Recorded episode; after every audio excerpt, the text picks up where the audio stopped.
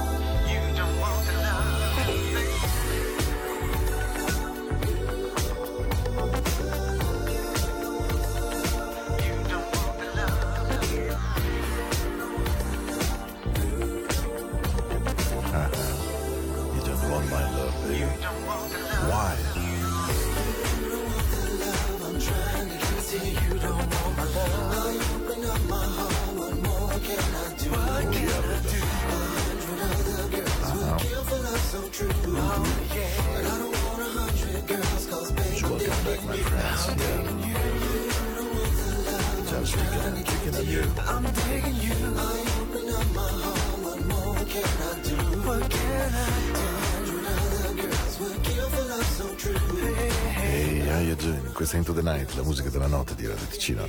Abbiamo attaccato alla grande che con You Don't Want My Love, una canzone che io adoro e che eh, io regolarmente quando poi mi metto a cercare musica mi accorgo che ho un sacco di cose che vorrei farvi ascoltare poi me ne dimentico, perdo pezzi, insomma cosa volete.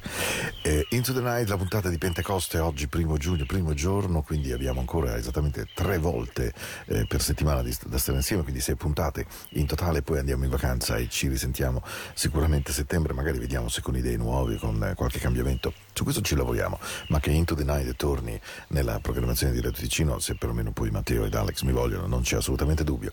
Allora, questo è Into the Night, dicevo, della giornata del primo di giugno, dalle 22 alle 23 stiamo insieme, come sempre, con un buon suono, con un buon soul, anche perché è il mio suono preferito, poi vabbè, amo jazz, fusion, bossa nova, rhythm and blues, evidentemente, ma il soul, la soul dance è qualcosa che amo moltissimo.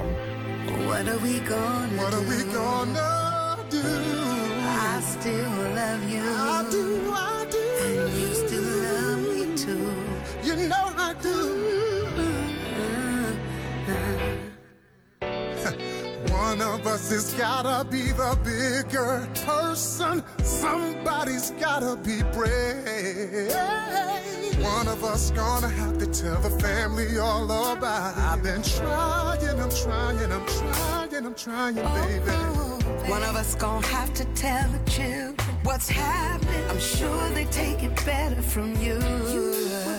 Cause I'm sure they're not the only ones that this is happening to. That on everything. Someone's gonna have to cross that line with someone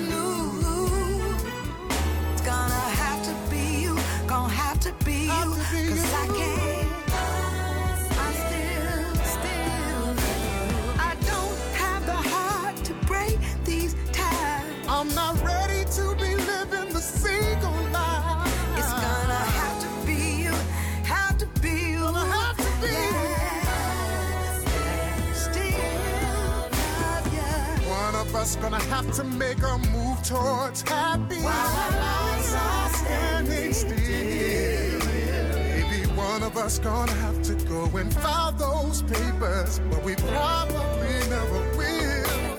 Never will. Somebody gonna have to make a list of the differences that we couldn't reconcile.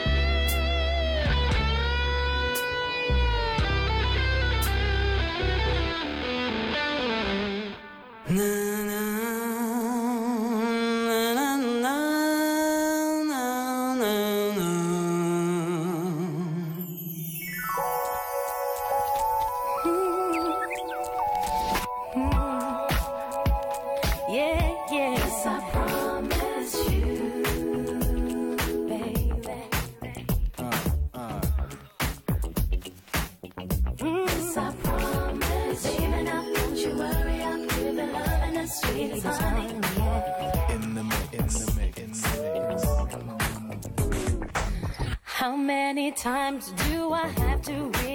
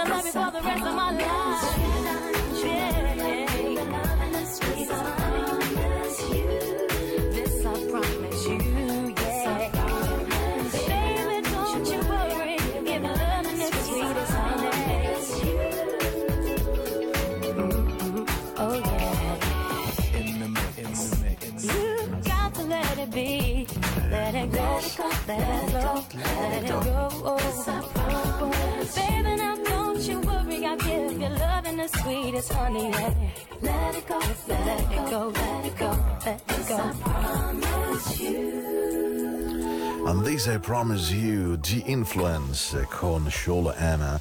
Eh, bravi, bravi, bravi, eh, mica male. Abbiamo- siamo partiti, devo dire, bene. Questa è la pioggerellina che è caduta nella notte tra sabato e domenica, eh, davvero troppo poca, davvero insomma non proprio al livello di quello che avremmo desiderato. Perché un pochino di acqua io devo dire che continuo a essere uno di quelli che preferisce e di molto che l'acqua ogni tanto scenda perché è un, è un buon segno, è una buona cosa. Io credo anche che questo ponte, neanche ponte, ma diciamo questi tre giorni della Pentecoste ci abbiano fatto bene per ritirare insieme, anche se in giro vedo veramente tanta preoccupazione, tanta malinconia, tanta rabbia, vedo le persone scattare per un non nulla. Evidentemente questo grande spavento collettivo che abbiamo vissuto insieme è ovvio che delle tracce le abbia lasciate, ma mh, io spero anche che evidentemente sappiamo superarle, sappiamo diventare bimbi grandi. E allora, settimana scorsa vi ho messo Alex O'Neill, che io amo perdutamente. Volevo anche dimostrarvi ehm, che lui, oltre ad essere un gigione, come si dice in lombardo, cioè uno proprio quando sale sul palco fa molto gioco con le donne, e, insomma, ma dal vivo, live Minneapolis, città in questi giorni tragicamente agli, agli altari della cronaca, ben per altre ragioni, lui sale sul palco e riesce a fare cose straordinarie live. Yeah, love makes no sense. A volte l'amore davvero non ha senso, perché l'amore si muove non si spiega sempre, non c'è sempre. In a word of confusion, there is only one thing that you can rely on, and this is love. Love. Love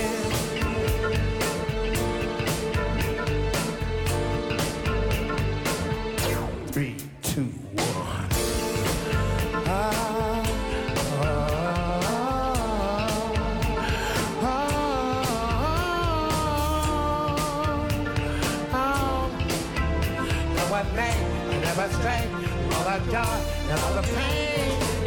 I'm no psychology. There's some who will say it makes the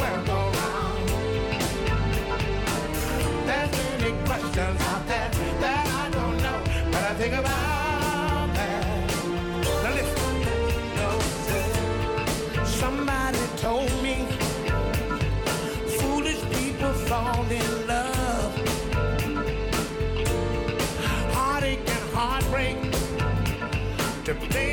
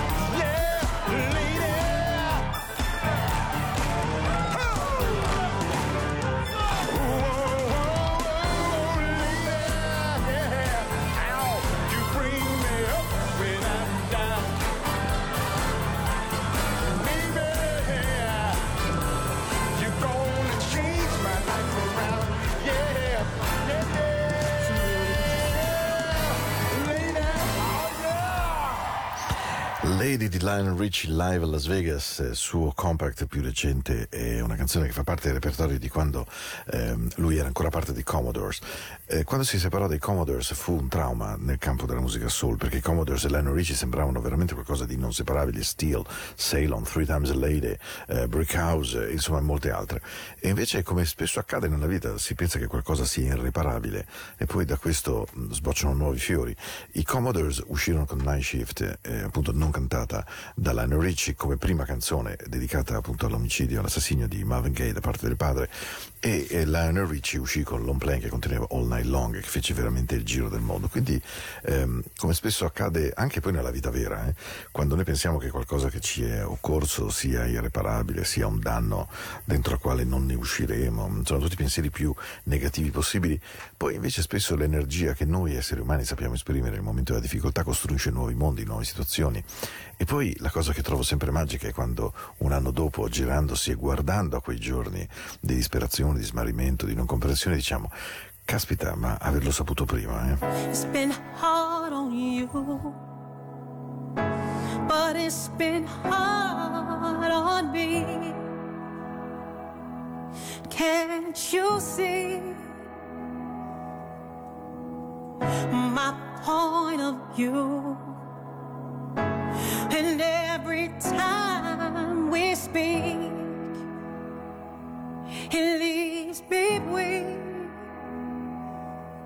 When you're running away cause you don't wanna hear what I say. Is it me, is it you, could it all have been a mistake? But I won't give up, make it worth my time. We've been in it so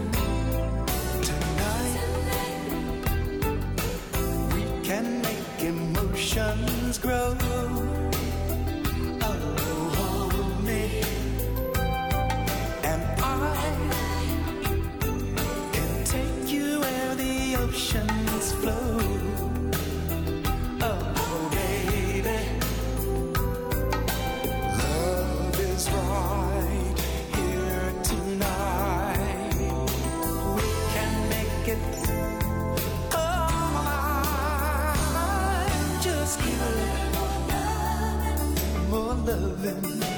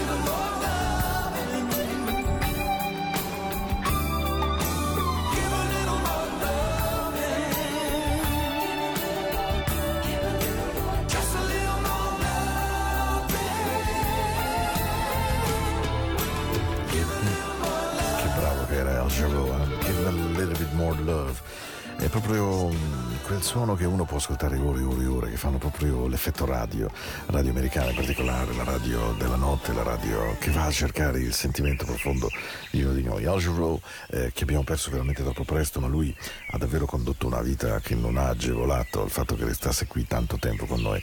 La sua dipendenza dall'alcol in particolare lo ha davvero mm, maltrattato. E questa è una malattia di cui si parla veramente troppo poco, è facile parlare di tabagismo, di droghe e via dicendo, ma poi invece quella che sembra la banale birretta, la grappina, il caffè corretto sono altrettanto devastanti, solo che evidentemente essendo un enorme business sociale acclarato ed accettato, questo viene trattato in un modo profondamente diverso da altre dipendenze. Io devo dire che personalmente sono da tutta la mia vita molto attento a qualsiasi di queste cose, certo un buon bicchiere di vino non ha mai ucciso nessuno, anzi così come un buon bicchiere di cognac. Il problema come sempre sono le quantità, sono i comportamenti che ognuno di noi hanno voglia di prendere appunto con le dipendenze. Into the Night, la musica della notte di Radio Ticino. Io sono Paolo, sto con voi fino alle 23 di questo lunedì, primo giugno, giorno di Pentecoste, per, per tutti noi, vacanza, giorno di festa, domani si lavora, per cui magari una musica un po' di accompagnamento per i prossimi minuti, i 26 minuti, 25 che ancora ci separano e ci tengono insieme. Beh, beh penso che ci stia bene. Eh?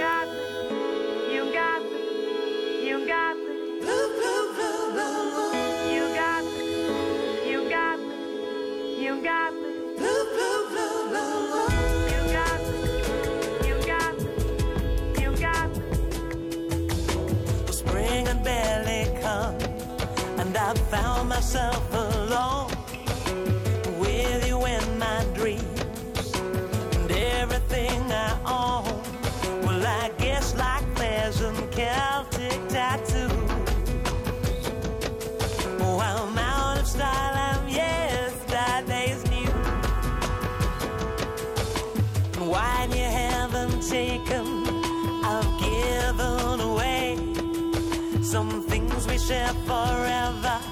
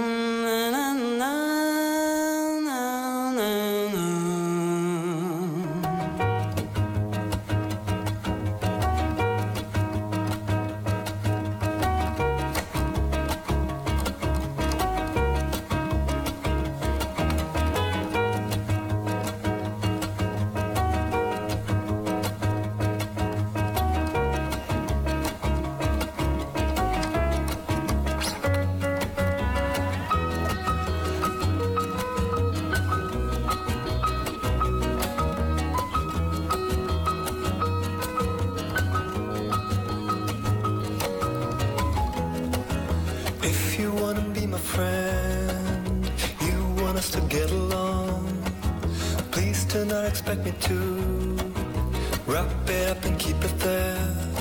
The observation I'm doing cold Easily be understood. A cynical demeanor. But one of us misread. What do you know? It happened again.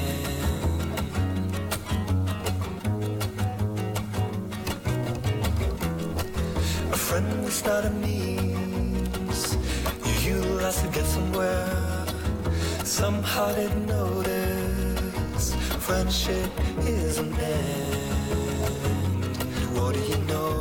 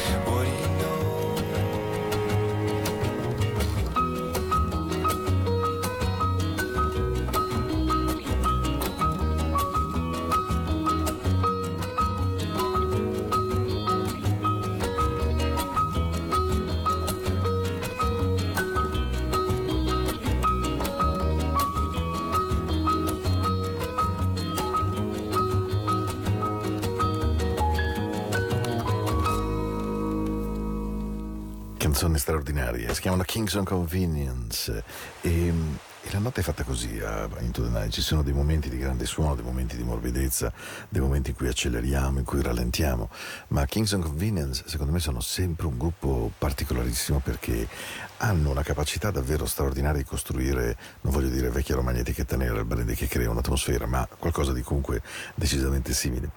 Arriva il momento di un, eh, di un duo. I fratelli che compongono il gruppo dei Gaben sono torinesi al massimo, ma hanno davvero un gusto secondo me straordinario e eh, dichiarano nella loro intervista che avevano il sogno di incontrare una donna, una cantante straordinaria. Evidentemente loro sono i Gaben, quindi abbastanza conosciuti, sì certo, ma mm, senza esagerare. E quindi insomma la chiamano, la contattano tramite la gente, lei risponde sì e la canzone nasce.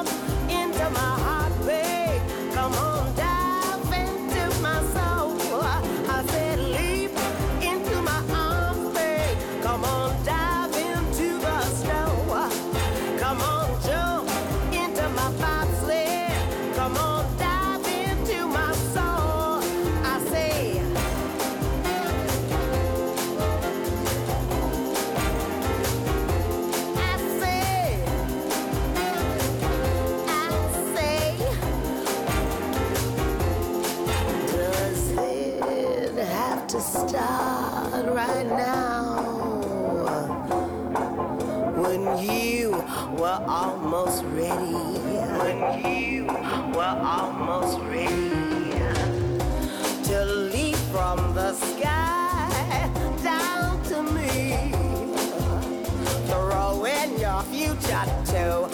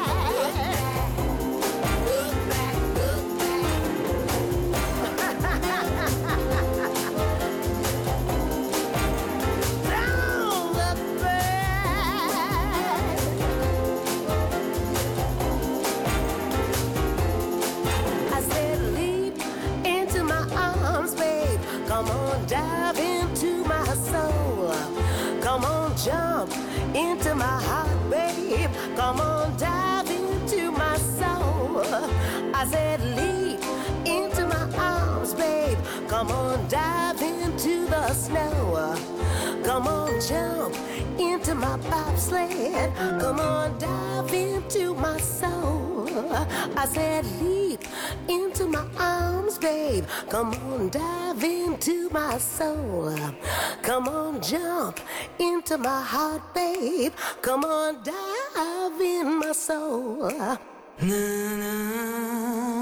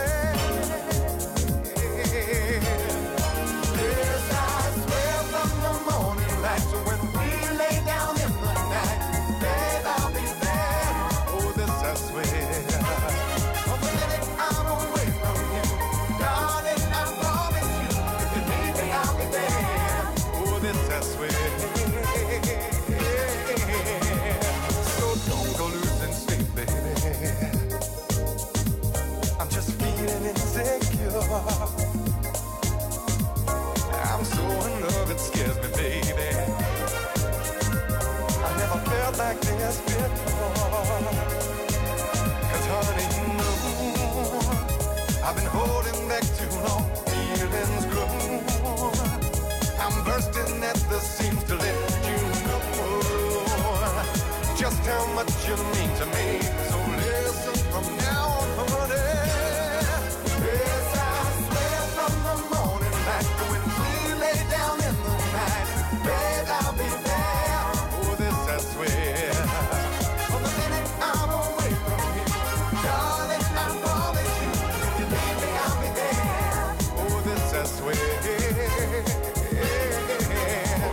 I swear.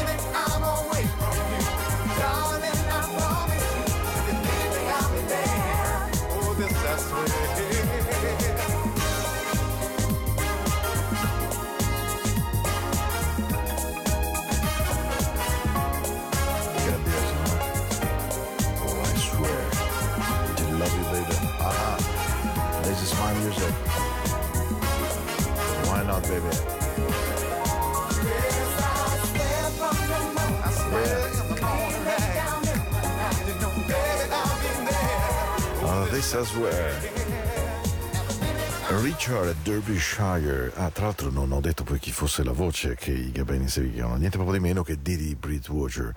Eh, quindi mh, loro vanno da Didi Bridgewater e gli chiedono: Senta, da lei non è che canterebbe una canzone? E insomma, alla fine, come spesso accade, eh, la magia riesce.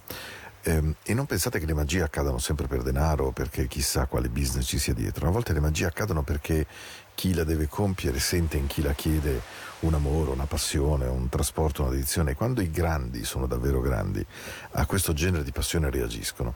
I grandi non sono secondo me quelli prezzolati, quelli che prendono tanto denaro. Io ho avuto la fortuna nella mia vita di conoscere tantissime persone molto, molto, molto importanti e e mi sono accorto che i veri grandi sono di una semplicità disarmante, sono di una accessibilità totale. E chi invece se la tira, la fa lunga, la rende complessa, sono spesso i mediocri, i piccoli, quelli che hanno bisogno di sembrare grandi perché i fatti in quanto tali non li fanno riconoscere come tali. Didi Bridgewater, dice che poi tanto si è divertito tantissimo con i Gabin, quindi insomma è poi nato la canzone Into the Soul che avete ascoltato che non è Into the Night, mi raccomando. Due canzoni alla fine. Ehi, how you doing baby? This is Into the Night, la puntata del primo di giugno. Abbiamo ancora sei puntate totali, questa era la sesta, quindi ancora cinque in realtà. Poi andiamo in vacanza, vado in vacanza. O per meglio dire, meno estivo il programma, sicuramente. Io tornerò poi a settembre, vediamo con che format.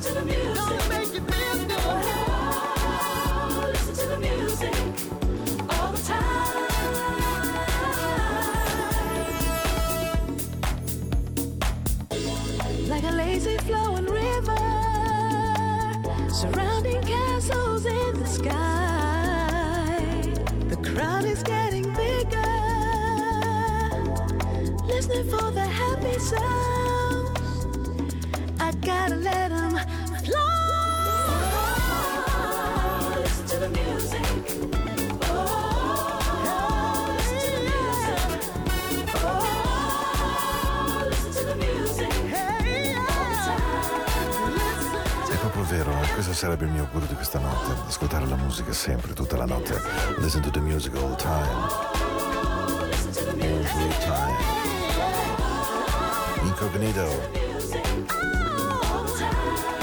Io vi aspetto naturalmente mercoledì 3 giugno, come sempre dalle 22 alle 23 se ne avrete voglia, se il suono vi piacerà, insomma se il mood sarà quello giusto. Il vantaggio è che potete anche recuperarmi in tanti altri modi, su Spotify evidentemente, ma anche la domenica dalle 22 alle 24 in genere viene montata la puntata con tutta la musica.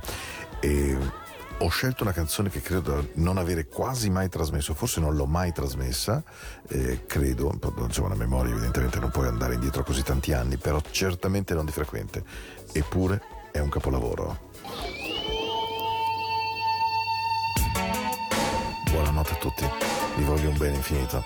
Don't disturb this groove, non disturbatelo questo groove, perché quello che abbiamo dentro nel cuore, quello che siamo noi, non deve essere sporcato da nessuno. Non permettete a nessuno che entri nel vostro io. Accoglietelo, voglieteli bene, amatelo, ma non fatevi cambiare, non fatevi rovinare, non fatevi sporcare. The System.